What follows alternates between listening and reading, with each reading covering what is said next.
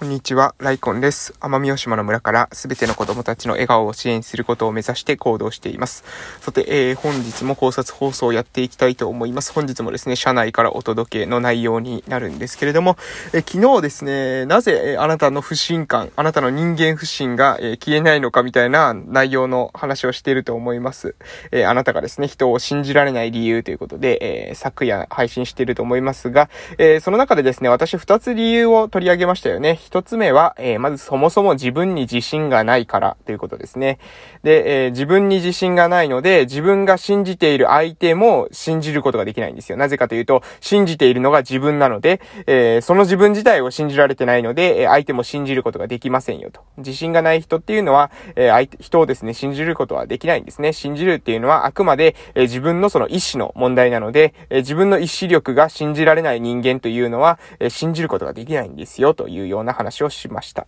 そして、二つ目の理由として、えー、挙げていたのが、えー、相手のですね、過去とか、えー、ルーツに執着しすぎ、しすぎているというパターンですね。え、その人が過去にこういうことをしていたからとかですね、え、その人だけならまだしも、その人のですね、親がこうだったとかですね、え、おじいちゃんおばあちゃんがこうだったとか、先祖がこうだったかとかですね、もはやその人にはコントロールしようのないものまで、え遡って、その中で悪いところを一つでも、え見つけたら、えそれを根拠に、え俺はこれがあるからこいつは疑ってるんだみたいな、え感じで、え言う人がね、えいるなと思います。しかし、それっていうことはね、結局は、え自分のその勇気の問題なんだよということを話しました。信じることができるかどうかっていうのは勇気の問題なんですね。えー、最終、最後までどこまで行ったとしても信じたとしてですね、それが、えー、信じた通りになるのか、それとも、えー、裏切られるのかっていうことは、これはね、わからないんですよね。えその時点ではわかりません。相手も最初はね、本当に、えその気でやっていた、えこちらの、え信頼に応えるつもりでやっていたけれども、やっている途中で状況が、え変わってきて、相手なりの論理に、え従従ってですね、えー、裏切りと、こちらがね、裏切りと、えー、一方的には思ってしまう、えー、行為をすることが、えあるということです。そうすると、えー、私たちは、えー、この人に裏切られたと思うわけですけれども、えー、相手には相手なりの、何、なんていうのかな、論理、道理、え相手なりの、え理屈があって裏切っているということですね。つまり相手は、相手自身はそれをね、え裏切ったというふうに、え思っているというよりは、えあくまで自分の、え道理というものに従ったというところですね。で、なんでこんな話をしたのかというと、えー、なんかね、そう言って、えー、人間不信みたいなものが、えー、世の中にはびこっていても、え結局は、うん、その人間不信っていうのはね、消すことができないんですよね。人間不信っていうのは誰かが勇気を持って、えたとえ、え裏切られたとしても、私は信じたいものを信じるんだとえいうふうな、え勇気と覚悟が、えあるかどうかってことが大事じゃないかなと思います。もう私なんてね、過去、えいろんなこう活動してきたので、えその活動の中でですね、あいつはいかがわしいとかですね、あいつは怪しいなんてことはね、もう日常茶飯事なんですよ。そんなことね、言われたのはもう、あの、よくある話なんですね。で、そのたんびに、えこれは高校こういう理由でやってますよと言うんですけども、基本的に、えその言っているタイミングではね、誰一人、え理解してくれた人っていうのはいない。いや、誰一人じゃないか。少人数の人、理解してくださった方も、えいるんだけれども、えほとんどの人たちっていうのは、え結果を出すまでというのは全く、え信用してくれません。信頼してくれません。だから私は分かってます。え信用とか信頼を得るためには、結果を出出さなければいけないってことを私はもうこれまでのね、あの人生の中で何度も何度も、繰り返しやってきてますので、えー、説明っていうのはね、いくら自分に、えー、これ信頼が十分に溜まってるんじゃないか、えー、信用が十分に溜まってるんじゃないかって思っててもね、やっぱりね、なかなかなんですよ。やっぱりね、あの自分の見積もりっていうのはやっぱ甘いんでしょうね。えまだまだ自分の実力不足で信頼、信用というものをしてもらえないというところは、まだ多分にあるなと思います。だから、えまたですね、同じことをやっていくんですね。信頼と信用を貯めて、え自分が、え進めたい、え社会の方向、自分が、え進んでいきたい自分の人生の方向に向かって、えベットしていくしかないということです。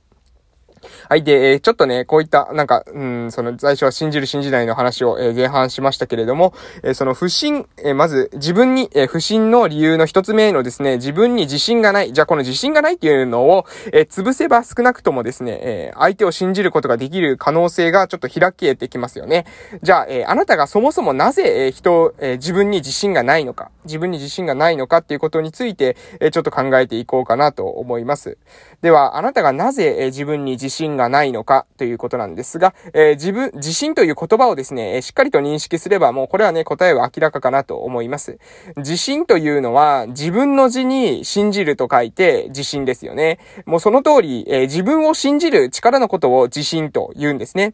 じゃあこの自分を信じるための、えー、根拠は何かってことなんですよ。え、私たちは信じるときに何々を持って信じてるわけですよね。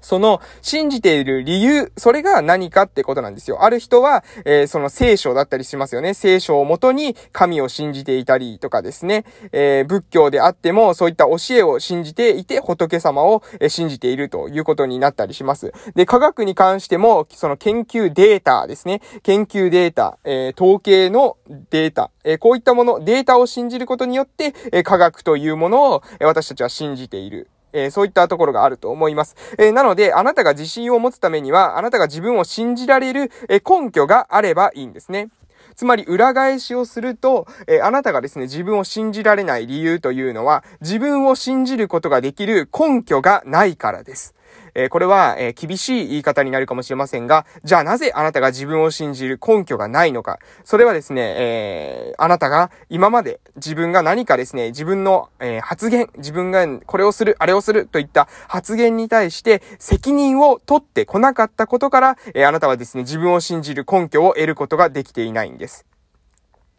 例えるのであればですね、例えば何でしょうね、えー、まあ、ダイエットとかわかりやすいんじゃないですか。私はこれだけ痩せるみたいな感じで意気込んで始めたものの、えー、3日経つとですね、もう、あの、そのことはですね、えなかったように、えー、まだ前の生活習慣に、え戻ってしまうとか、まあ、病院でも、まあ、私は働いてましたので、それでもよくあるんですけれども、えお酒やめますとか、タバコやめますとかですね、え食事に気をつけて、運動習慣に気をつけて、睡眠に気をつけて、そして人間関係、メンタルヘルスですね、心の健康に気をつけて生活習慣病を予防していきます、みたいな感じで、えー、みんなね、えー、退院するときにはそういったことを言うんですよ。頑張ります、みたいな感じで行くんですよね。えー、でも、帰ったら、えそのことっていうのは、こう、すっかり忘れてしまうんですよ。帰ったらびっくりするほど、あの、元の生活に戻ってしまって、で、また、えー、戻ってきてしまうんですね。なので、えー、これと同じような、えことです。基本的には同じだと思います。えあなたが自分を信じられない理由というのは、その信じる根拠がないからですね。で、信じる根拠がないというのは、過去自分の、え言った発言に対して行動が伴ってこなかった。え原稿が不一致であった。原稿が不一致であった自分に対して、え信じることができない。自分は自分が言ったことさえも達成することができない人間だというような、え、自分の中でですね、自分に対するそういう評価をもう下しているんですね。なので、あなたは自分を信じることができないんです。えー、そう考えると、あなたがですね、人を信じるために、不信感を克服するために、まずやるべきことっていうのは、えー、自分を信じられるようにしていくことだと思います。で、この自分を信じられるようにしていくっていうことは、えー、今まで話した話からも、あの、推測がつくと思いますけれども、何でも構いませんので、え自分が言ったこと、と、えー、やっていることっていうのを一致させていくという作業ですね。原稿一致です。原稿一致。言ったことと、えー、行動。これが一致しているという状態を目指すというのが大事なことかなと思います。原稿を一致させていけば、えー、おのずとですね、自分に対する信用できる、自分は信用できる、信頼できるというような、え、根拠が湧いてきます。あの時だって、えー、自分は言ったことを達成できたじゃないか。あの時だって自分は言ったことを最後までやり遂げた、成し遂げた。俺は常に、えー、言ったことをやり遂げる人間だというふうに自分で自分のことに、え、対してですね、えー、信じる力っていうものが湧いてくるんですね。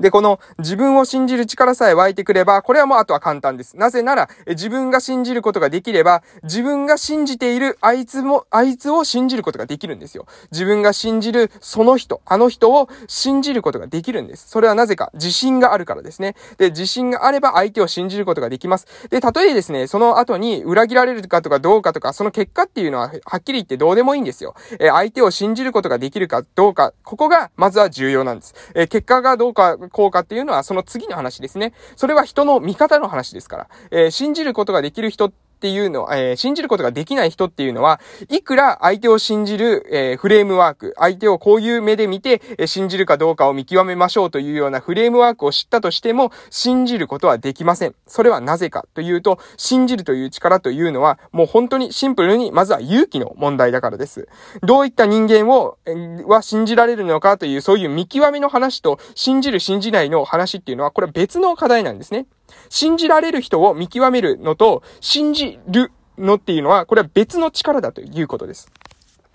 えー、なので、えー、あなたがまず、えー、人間不信を出したいのであれば、えまずやるべきことというのは、えあなたが自分自身を信じられるようになっていくことですよ、というような、え話ですね。これは、え今日の話の、え内容でございます。もう一度まとめさせていただきたいと思います。何回も繰り返しになりますが、え不信感を、え持ってしまう人、人間不信に陥っている人というのは、まあ、二つですね、えこれ以外にも理由はもちろんあると思いますけれども、私が考えるに、まず二つあるんじゃないかな。そしてこれの割合がが結構多いんじゃないかなと思ってます。えー、まず一つ目の理由、それは、えー、自分に対して自信がないこと。そして二つ目の理由というのは、え相手の過去の行為、相手の歴史、ルーツに執着しすぎているという場合です。